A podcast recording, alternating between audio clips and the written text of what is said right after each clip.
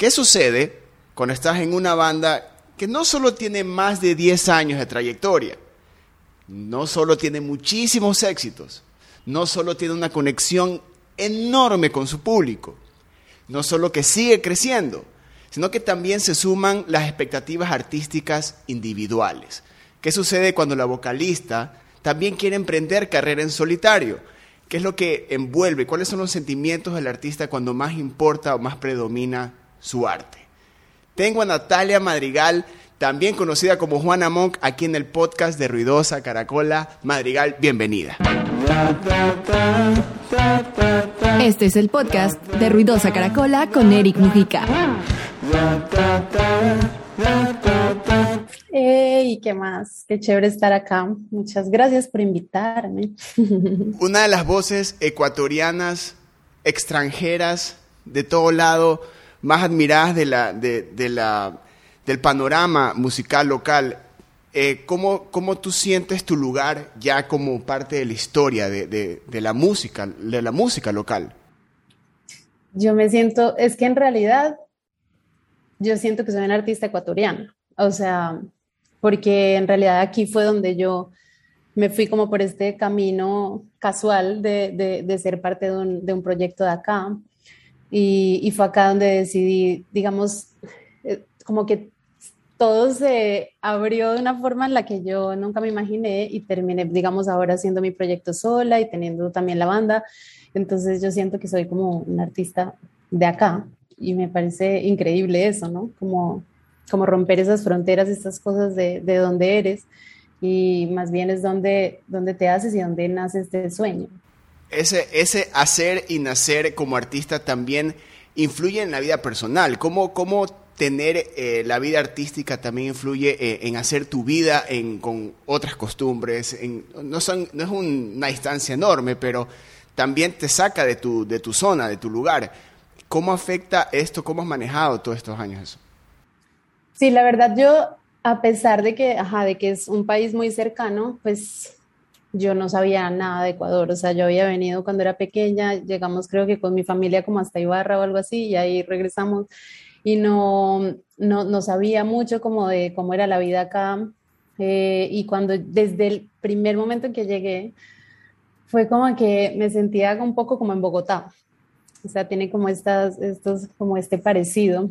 Eh, un Bogotá obviamente mucho más tranquilo, tal vez como un poco años antes o algo así. Em, y entonces no fue como tan, tan como que tan chocante el, cambio y aparte la gente fue increíble. Entonces la gente que encontré, ¿no? Eh, que eran mis compañeros de capoeira, o sea, yo llegué acá sola, no tenía a nadie, absolutamente a nadie, ni un familiar, ni nada. Y lo que hice fue como yo hacía capoeira y donde llegas buscas capoeira y listo. Entonces yo busqué un grupo, ta, ta, encontré Candé así, me fui y ya. Esos fueron mis amigos y mi familia por un montón de tiempo. Eh, y todavía pues son mis amigos, o sea, ya no sigo en capoeira, pero ellos fueron todo para mí en ese momento. Y ellos, de hecho, por ellos me, yo creo que me quedé, porque yo venía por un año pero fue tan increíble como esta conexión que tuvimos y aparte uno de ellos eh, me llevó a un ensayo de los Monks cuando recién estaba empezando, o sea, como que le estaban empezando a dar forma al proyecto, ahí me quedé. Entonces, en realidad para mí, que igual soy como, me adapto mucho, pues como a, los cambios, me gustan mucho, de hecho, los cambios. Entonces, para mí no fue como tan, tan distinto, pero, pero sí, obviamente es, es otra vuelta, ¿no? De estar en tu entorno familiar, de tus amigos de siempre y todo esto, a irte a un lugar que no, que no conoces a nadie. ¿Cómo, cómo era tu vida pre eh, Monks? Porque igual estás, estás involucrada con el arte, sí, pero con la música, ¿cómo, cómo hace de que para ti sea tan fácil y tan cómodo y, haya sido, y haya fluido tanto la manera que la química que, que, existe empezó a existir con los monks. ¿Qué hubo antes de eso? Como para, ¿Cómo te involucras con la música? Sí, bueno, yo toda la vida estuve como involucrada con la música de diferentes maneras, pero digamos, mi carrera era publicidad, yo estudié pues para esto, estuve en agencias mucho tiempo, y de hecho, cuando empecé en los Monks, yo estaba en agencia, yo no sé ni cómo sacaba tiempo para poder ir a los ensayos, eh, porque en las agencias es como que tú vives para estar ahí y ya, o sea, no existe nada más. Eh, entonces yo era la que tenía que irme corriendo en, en el almuerzo para, para ensayar un rato y de regresarme o salir temprano para ir al ensayo y así, y, y, pues no podía ir, digamos, a entrevistas si salía algo, no, todo el tiempo estaba en la agencia. El que se encargaba como prácticamente todo era Gabriel. Y, mm, pero pasó algo como cuando yo empecé a estar en los escenarios, que yo decía, ¿qué es esto tan chévere? O sea, a pesar de que me moría del susto y de que pasaban un montón de cosas por mi cabeza y tenía inseguridades y estaba todo el tiempo casi dándole la espalda al público, pues que eso te pasa mucho al comienzo. Em, sentía como una cosa así, como que yo decía, no, yo quiero hacer esto siempre. Y, y de ahí el contraste entre la agencia y el escenario o la agencia y, estar con la banda era como muy fuerte para mí, muy fuerte. Eh, y ahí, no sé, empezó como a darme vueltas en la cabeza, pero obviamente era una decisión muy complicada, pues porque yo tenía como una, un estándar, digamos, ya, eh, digamos, de vida y como de, de gastos y de un montón de cosas y de películas, pues también mentales, ¿cierto? Que que nos meten que, que estaba como, o sea, yo me moría del susto de decirle a mi familia, por ejemplo, y eso que ya estaba pues como muy grande, pero como decirles, oigan, voy a dejar todo por la música, como que mi mamá sí me dijo, estás loca. Sí, en cualquier momento de la vida eso, eso es una muy mala idea, no importa la edad, en cualquier momento que uno lo dice es una muy mala idea. Entonces, nada, o sea, yo creo que ese contraste y esa cosa y, los escenarios y compartir con la gente y con la banda y todo me hizo, me, empezó como a taladrar. O sea, yo siempre, siempre soy muy estable como en, eh, por un, por, como que por muchos años y de un momento a otro me da la cosa así como de ya, me voy a otro lado o no sé. Entonces, ahí, no sé, algo empezó a pasar y ya un día dije no más, ya no puedo más. A veces con, con esa, esa, esa personalidad tuya con esa necesidad de cambio, de que eh, sentiste de que por más que a veces hay cambios eh, pequeños, el cambio de dejar eh, la vida de agencia a, dedicarse totalmente a los monks, hacer de, de los monks no solo la pasión artística, sino también hacer la oficina. ¿Ya? ¿Cómo tú sentiste, fue inmediato eso, el sentir de estoy haciendo bien, hice bien este cambio, o tuvo un proceso como que de de convencimiento, de seguridad para decir, ok, ¿sabes qué? Sí, sí estoy bien, pero o fue inmediato? Yo, pues obviamente siempre tuve como mucho, muchos miedos e inseguridades y todo, pues porque obviamente, aparte de que siempre te dicen como no va a pasar nada, estás todavía en, en Ecuador también tenemos esta cosa de no va a pasar nada, de verdad no va a pasar. o sea, y es como una cosa que la tienes ahí como que en la mente, como que un discurso que repites de no hay industria, acá no pasa nada, acá no hay no sé qué, acá no hay no sé cuánto. Entonces, obviamente todo eso estaba en mi cabeza todo el tiempo, pero al poderle entregar todo mi tiempo y poder mirar ensayar un lunes a la hora que dijeran o una entrevista no sé dónde o preparar mejor el show o tomar clases de canto o hacer esto o hacer esto, empezó como a abrirse este mundo de posibilidades de, hey, pueden pasar muchas cosas. O sea, y a, medida como que íbamos teniendo más y más conexión con la gente, llegábamos a los lugares y se llenaban y había esta vibra, porque hay una cosa como muy loca con los monks. Yo siempre sentí como que esta fue la decisión correcta obviamente tuve que hacer unos cambios que yo como que seguía en, en, mi trip como, como si estuve, todavía ganara 3 mil dólares. era como que yo seguía y entonces tenía directiva y tenía eso que un día una amiga me dijo como, oye, creo que ya te toca en serio las prioridades, o sea, es como que cortar todo y, y pasó algo como muy loco porque mm, yo un, un, punto en el que ya dejé todo, eh, terminó una relación, yo no sé qué, como que quería como que comenzar todo así como de cero y la vida me dijo, bueno, vas a comenzar de cero del todo y me desocuparon la casa a la que me había acabado de cambiar y entonces de verdad fue empezar de cero cero, o sea, como que se llevaron todo, todo, así el micrófono, la compu que estaba, ni siquiera había terminado de pagar, como que me dejaron así y ahí fue como en serio enfrentarme como a esta nota de vamos a empezar de cero de verdad. Y los monks me han dado todo, o sea, yo te lo juro, en esa época no me importaba. Yo es que yo voy a hacer brownies. Empecé a hacer brownies vendía brownies y tuve una marca que se llamaba Celia. Y entonces tenía lo de los brownies. Trabajaba medio tiempo con una amiga que tenía una agencia súper chiquita y como que me daba así trabajos tal. Eh, y me empecé como a inventar cosas y a decir, no, nada, nada, vamos, vamos, vamos. Y empezaron a pasar un montón de cosas también con los monks. Y entonces ya yo me podía ir de viaje sin tener que pedir días no remunerados en la agencia o porque yo fui a, la primera gira en Europa pues fui con días no remunerados y vacaciones, como haciendo un, un junte ahí medio raro que para los dueños de la agencia era como, ok, esto está muy extremo. o sea, y yo sé que se quedaban hablando como de, mm, ¿qué vamos a hacer? O sea, yo estaba ya en otra. ¿Qué pasa cuando, cuando empiezan estos cambios en tu vida y viene el primer año de los monks? segundo año de los Monks, tercer año de los Monks, porque igual, por más que uno tenga el amor a, la música y todo, cuando entras a una banda, las expectativas no son enormes inmediatamente, pero a veces cuando empieza este trabajo dices primer año, ok, segundo año, y todo va creciendo no solo en, en, seguidores, sino también el compromiso y la cantidad de trabajo que empiezas a darte cuenta que debe haber, no solo es cuestión de escribir las canciones, es de el booking, el management, eh, medios, eh, hacer la verdadera vida de artista en un lugar donde si estamos hablando del 2010 o los primeros años de los Monks, se, había una transición, pero, pero no se vivía aún lo que ahora estamos viendo, que no es enorme el cambio, pero es un, cambio profundo que se ha dado. ¿Cómo, ¿Cómo empiezas a vivir esa transición tú siendo parte de una banda que estaba creciendo enormemente?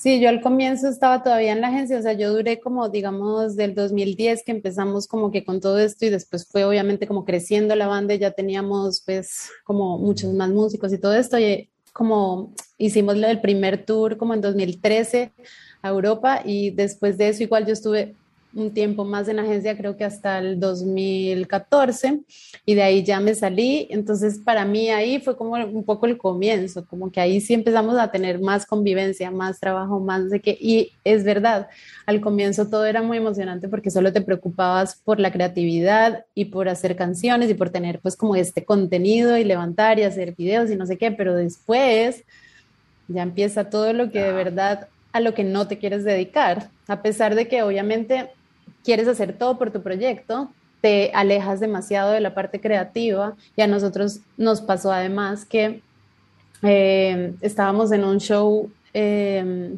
para unos, no me acuerdo, era como un almuerzo de unos chicos abanderados en, en, el Palacio Presidencial.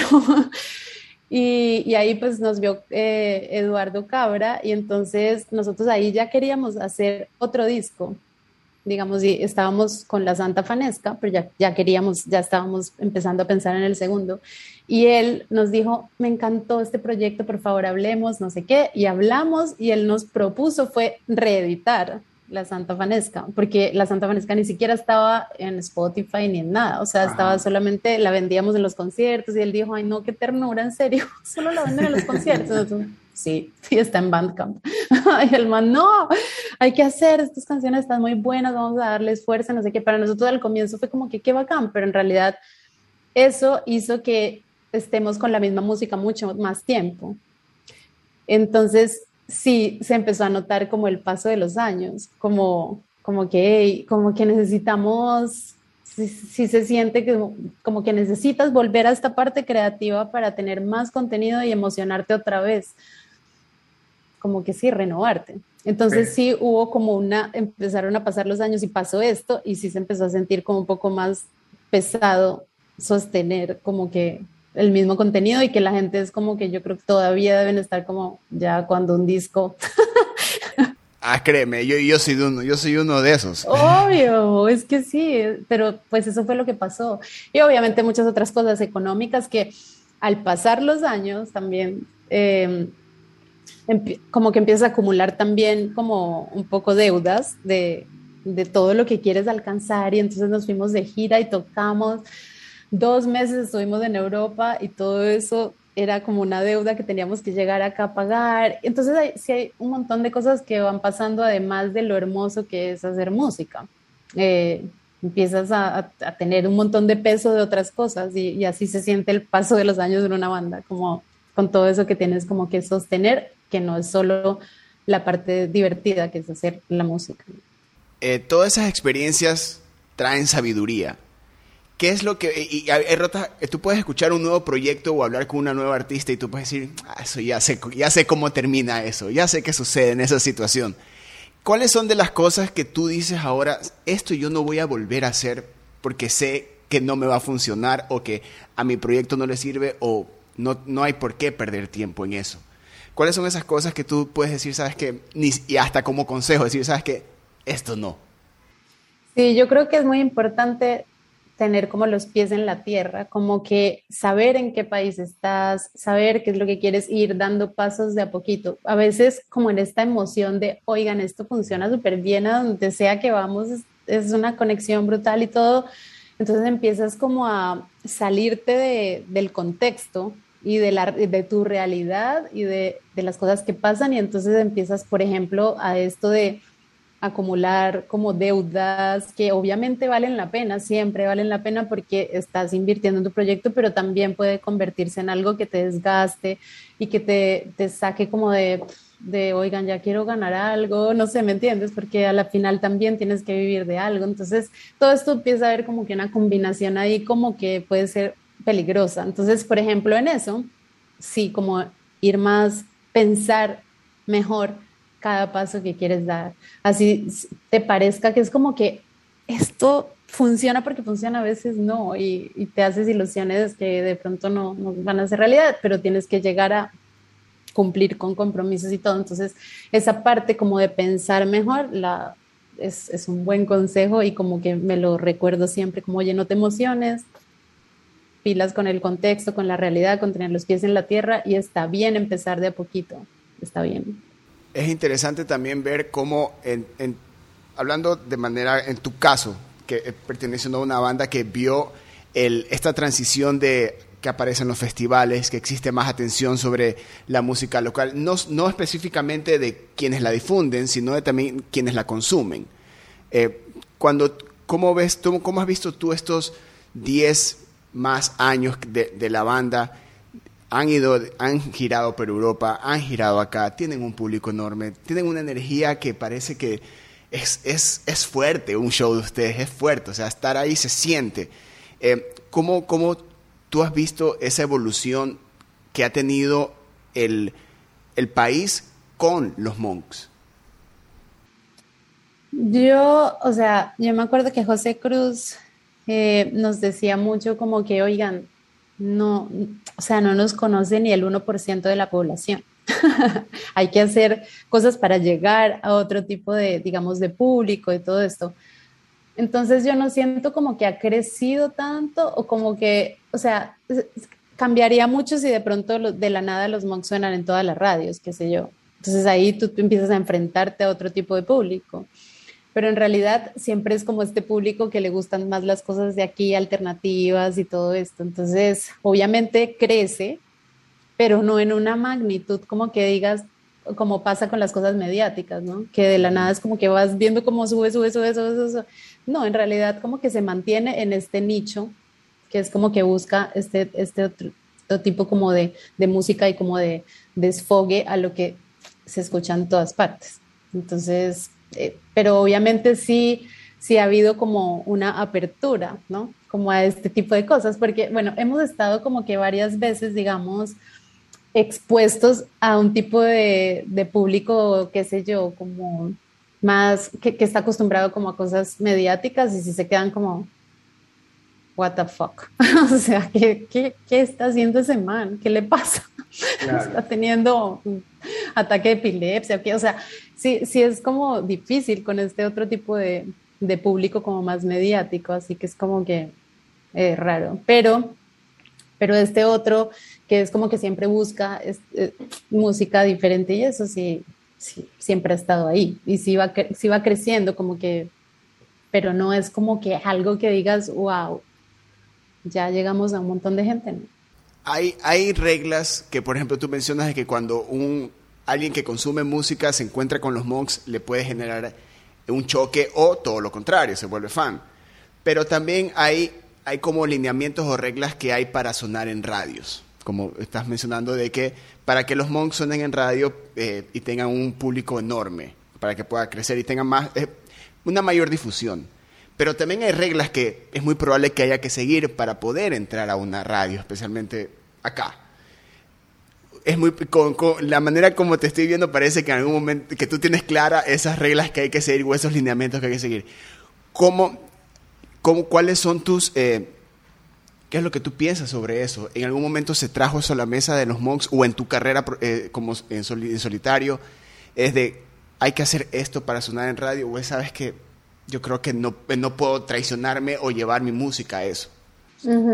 Sí, mira, nosotros, o sea, hay, varias maneras, ¿no? Pero digamos que hay una que es como invertir en un promotor que tiene ya como que todos sus contactos, su base de datos y que te va a organizar una agenda de medios. Nosotros hicimos eso, digamos, con Amor Inalámbrico, porque era el tema que nosotros veíamos más pop de nosotros y que podía como tener una conexión. Y pues eso fue como un, un consejo, digamos, de los que nos estaban manejando en ese momento y nosotros dijimos, ya, listo, hagámosle, o sea, no estamos cerrados tampoco como que a eso, pero de verdad es muy loco cómo, cómo como hay mucha gente que no quiere hacer ni el deber ni el trabajo, o sea, que están en las radios. Hay obviamente unas que increíble y tenemos como muy, buena relación con, con, radios grandes que obviamente no es que nos puedan poner todo el tiempo, pero que los manes nos, nos tocan. Y hace poco que estuve en Sarime, me sorprendió la cantidad de radios que, que suenan a los monks.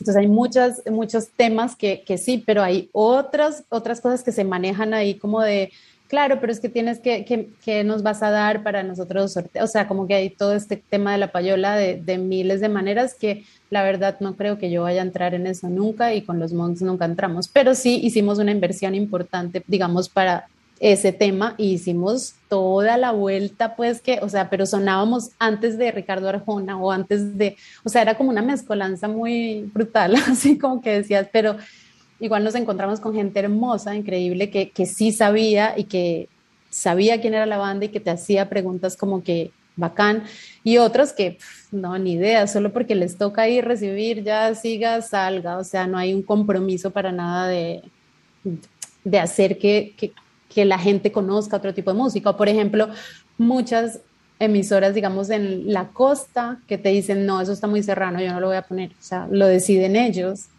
¿entiendes? O sea, ni siquiera, y, y, tú te vas y tocas en Guayaquil fiesta popular y son, pero güey, pucho, zapateando hasta, hasta abajo. y ahí dices, esto no tiene sentido, o sea, la gente es la que debería elegir, esto me gusta, esto no me gusta, pero no ellos mismos, como que si hay, un, un, montón de cosas ahí con, como con el tema radial que, que es loco, pero igual hemos tenido apertura, a pesar de ser una banda que no es, digamos, de ese tipo de sonido, lo hemos tenido. Y ahora estamos Eh, experimentando así como con otras cosas y como que ya, bueno, hagamos un reggaetón, no sé qué, pues obviamente nuestro estilo y todo y veamos qué, qué va pasando ahí, o sea. Claro, pero más se lo hace por el punto de vista de probemos con esto, más que ah, para sonar en radio hay que hacer esto. No, sí, nunca nos ha movido como esta nota de, de hacer algo para que suene en... Y de ahí el, el, en, empieza todos estos años, eh, pasan todos estos años con los monks y también empieza tu carrera en solitario. Las razones por las que un artista eh, decide tomar una carrera en solitario son muchas. ¿Qué encuentras tú en, Madrigal que no encuentras en los Monks o que te llevó a hacer eh, eh, tu proyecto en solitario? Como sonido se, con, con, las canciones se entiende, con las canciones se entiende, pero como artista, como persona, a veces la, soledad de componer una canción y trabajar en solitario que tener una banda completa también es una razón enorme, por experiencia lo digo, pero, pero en ti, ¿qué, qué, qué, nervio mueve llegar a ser solista? Mira, yo llevo demasiado tiempo como escudando mi timidez y toda esta cosa que he trabajado mucho en los monks, pues escondiéndome detrás de Bauman, ¿cierto? Así es como que si Bauman está ahí, yo soy la mujer maravillosa, ¿me entiendes? Yo hago todo, a mí no me da nada vergüenza, yo mejor dicho, actúo, le bailo, le canto, lo que sea. Pero me empezó como a dar esta curiosidad también de, de qué podría hacer sola y además que yo tengo un lado como mis influencias y toda la música como que me interesa y todo esto está totalmente opuesta a pesar de que el, lado de los monks también lo tengo, o sea, dentro de mí hay estos dos como que lados, esta parte de la fiesta y de todo esto, eh, pero también está este otro lado como romántico y de los boleros y de toda la música vieja que me fascina, que yo no puedo como experimentar en los monks. O sea, de hecho, teníamos un tema que se llama Rebelión, que lo hice para los monks, pero yo decía, no, es que no cuadra para nada, o sea, como no va ahí, entonces está en Madrigal ahora y después lo van a poder conocer. Pero, pero sí, o sea, es un lado totalmente opuesto y, y, me gusta también mucho esto como de, de no tener que discutir con nadie de mis letras, por ejemplo. Esa parte es como que es, es lo que es y ya, no, no hay que analizarlas de ningún punto porque es lo que yo quise decir, ¿entiendes? En cambio, cuando estás en una banda, si te dicen, mm, no, eso como que no, o esto sí, o trabajémosle, o repite, o no sé qué, o bla, bla, bla. Eh, sobre todo, pues como que en mi caso, porque Bauman tiene como muy claro los temas de los que quiere hablar y es como algo como mucho más social y todo esto, que de pronto no es como mi lado.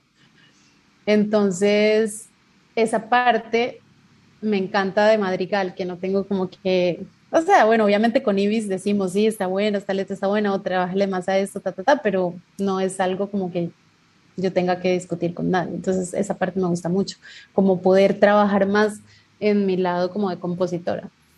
Esa, esa, ese trabajo colaborativo que existe en una banda, a veces cuando tú eh, quieres hacer algo, existe como que este sentimiento a veces de dependencia, lo que quiere el arreglo del uno, capaz que acaba de haber un mejor arreglo, yo puedo decir otra cosa, existe toda esta retroalimentación para llegar a una canción.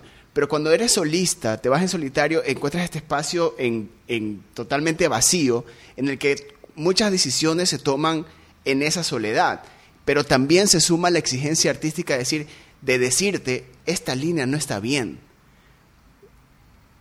O sea, también existe ese como que estrellarse y decir, como que empiezan, nacen en, inseguridades, nacen seguridades, pero, y, para ti ha sido, debe ser un viaje.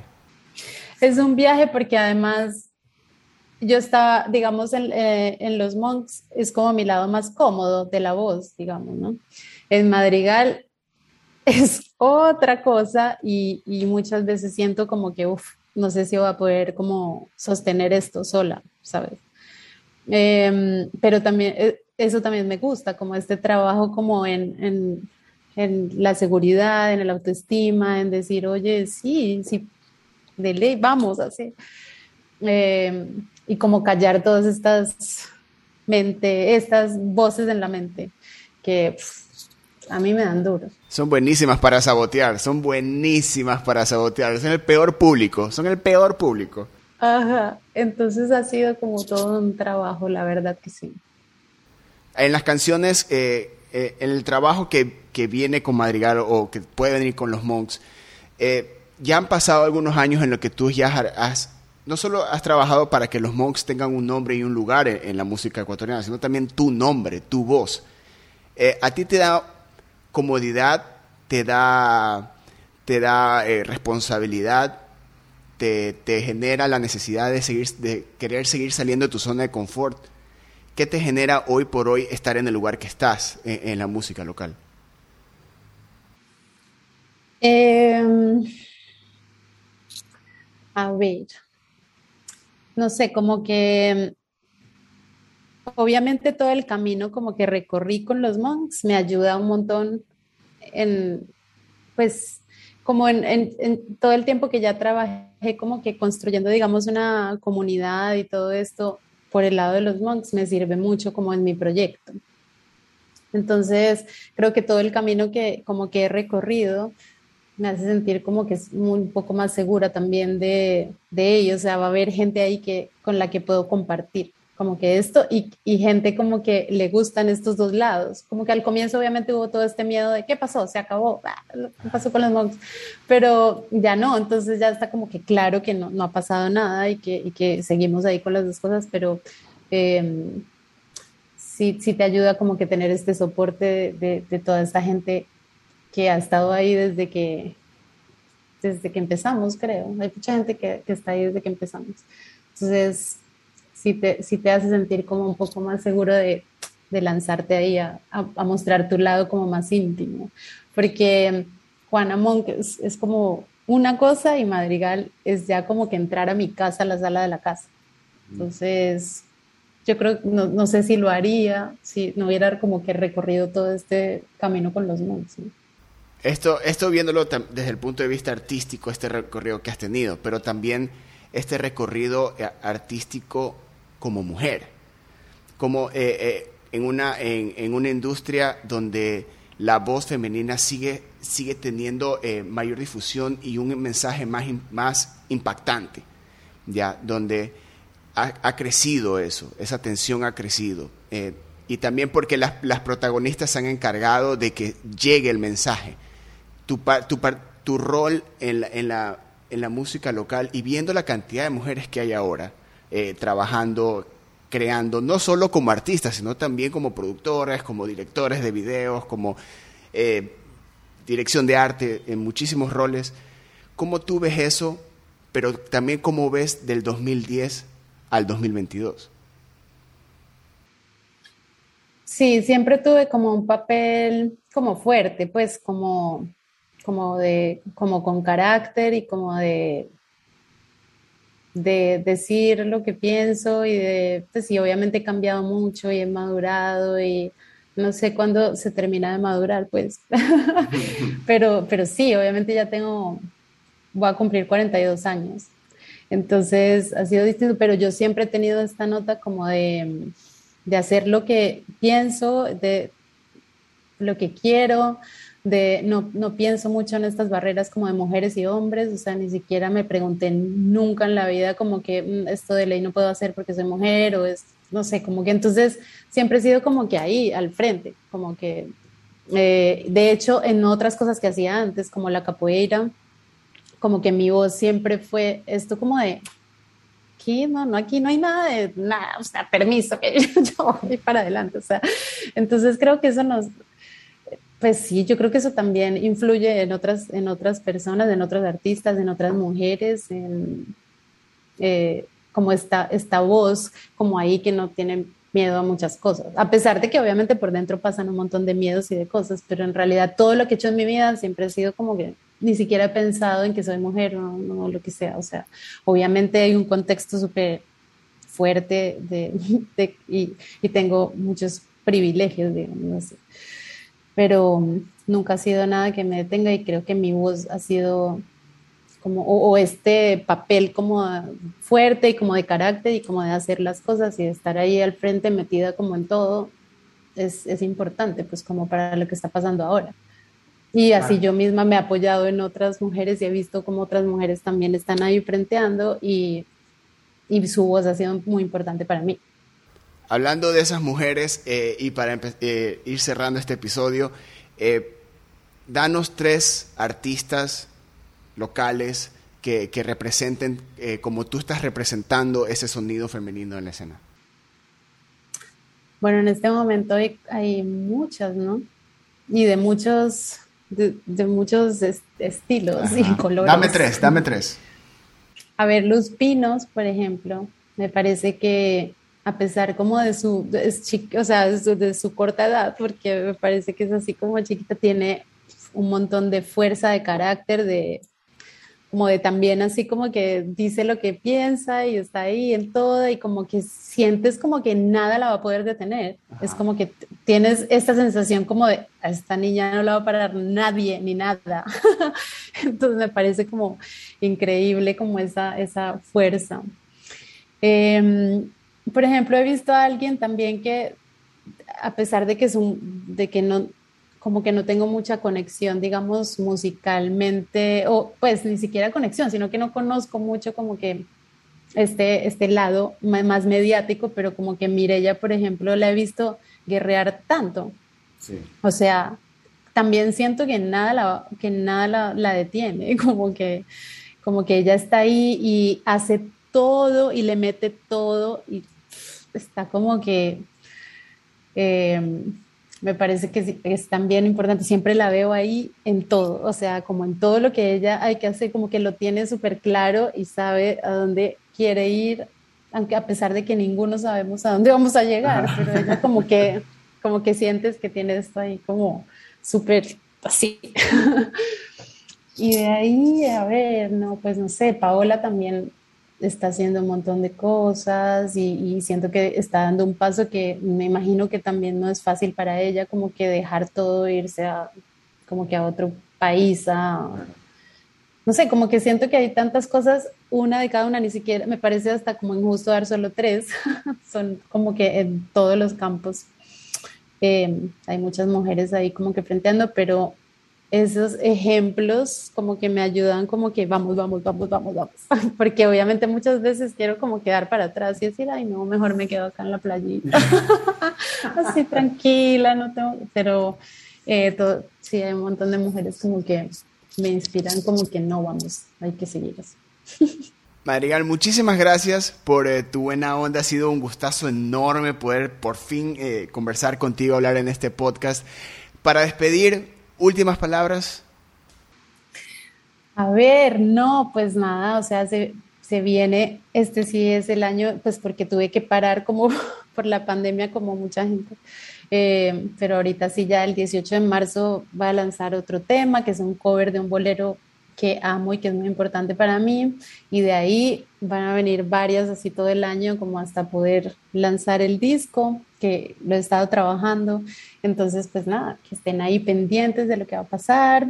Va a ser muy bonito. También se viene un disco con los Monks que estamos trabajando. Entonces, pues creo que es un buen año como que después de tanto que nos estaban jalando así como para atrás, estamos como que desbocados todos.